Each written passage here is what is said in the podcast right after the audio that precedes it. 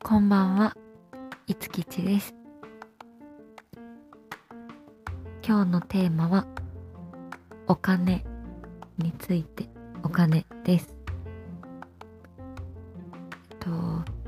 2020年の私の目標がまあ何個かあって、その中の一つが勉強する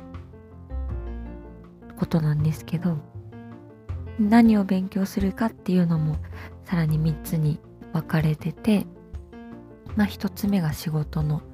こと体のこととか体の仕組みのことについて。で2つ目が語学。今、まあ、中国語を始めて英語も頑張りたいなと思っててで最後の3つ目がお金のこと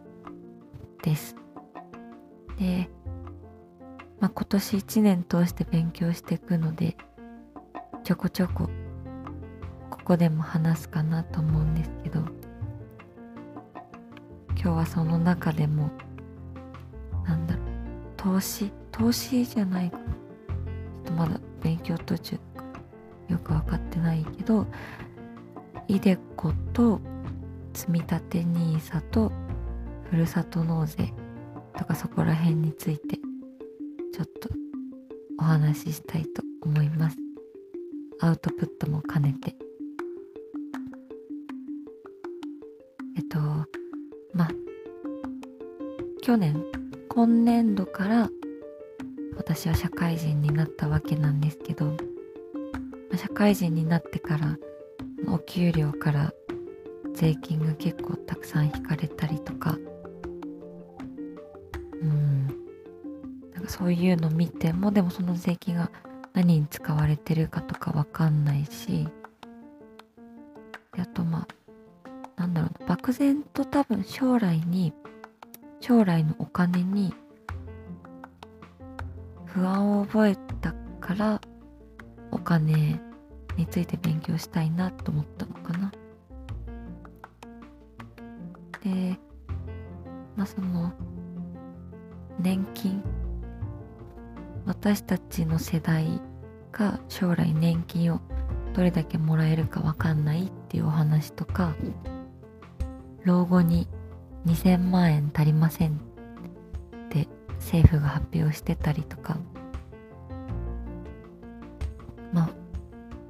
結構そういう将来のお金に不安を覚えるようなニュースがちょっと前たくさんあったと思うんですけど。そんな中でイデコと積み立て NISA を始めて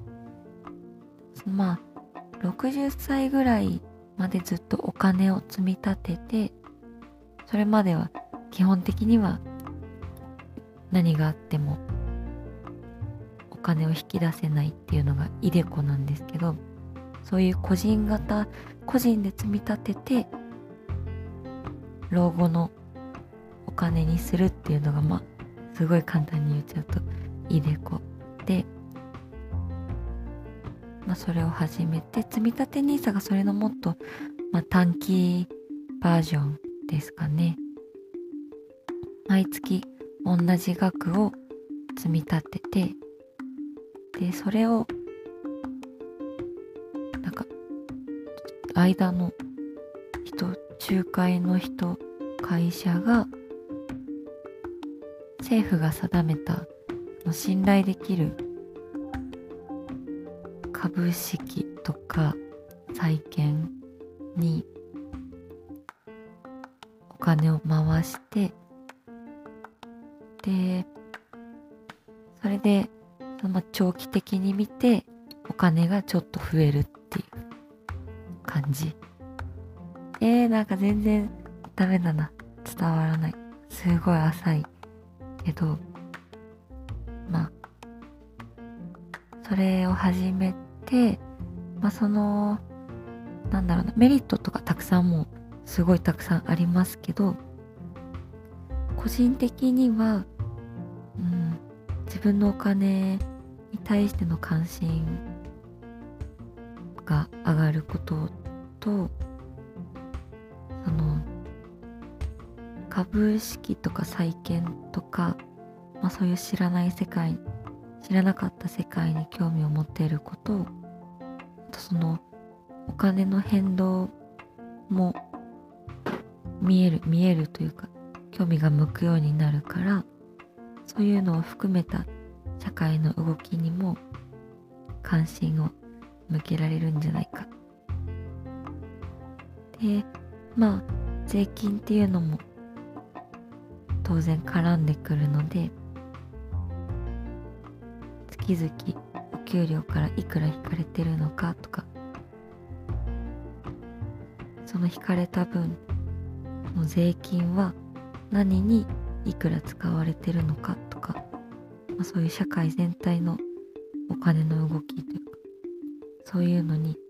関心を向けられるんじゃないかと思ってそれもあって始めました。いやダメだ。今喋ってみて。ちょっと自分の知識がガバガバすぎたことに気づきました、まあ、また勉強して。もうちょっとアウトプットしたいなと思うんですけど。あ最後にふるさと納税のことについてちょちょっと喋ると。なんかふるさと納税ってめっちゃ CM してるけど何がいいのかとか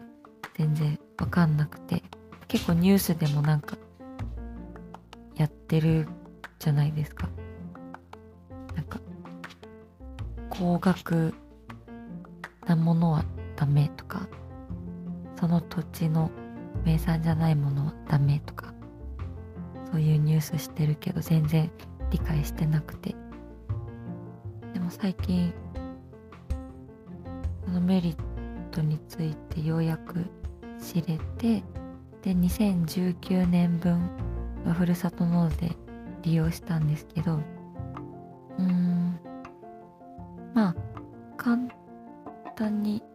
言うと 簡単に言えるかわかんないけど、まあ、そのおのおのの扶養とかお給料の金額によって上限は決まってるんですけどその上限の中で範囲内で好きな自治体の好きなもの本当にお肉とかお魚とかイクラとかカニとかお米とか食べ物もあるしあと旅行とかもあったし物もなんだ私お布団のシーツ買ったんです。買ったというかシーツにを選んだんですけどそういうの本当にたくさん種類もあってお買い物みたいで楽しかった。でまあそれいろいろあってその上限金額の中で納税対象決めるんですねで私今年まあ2万円23万ぐらいだったんですけど、まあ、一旦それを払いはするけど結局自分の所得税とか住民税からそれが引かれるんですね。で最終的には自己負担額2000円。で済むので本当にお得なの23万円分もの選んでるのに自己負担額2000円でよくて。うん。もう年明けちゃって今微妙なふるさと納税するならもしかしたら微妙な時期かもしれないけど。ちょっとおすすめです。すごい長くなっちゃった。ちょっとまあ聞いてくれてる方なら全然知識がガバガバだっていうことわかる伝わっちゃったと思うんですけど、まあ、1年かけて勉強してちょっとずつこうやって言葉でもアウトプットできたらなと思います。一緒にお金の勉強してくれる人はお願いします。今日のことで間違った知識あったら教えてください。ではおやすみなさい。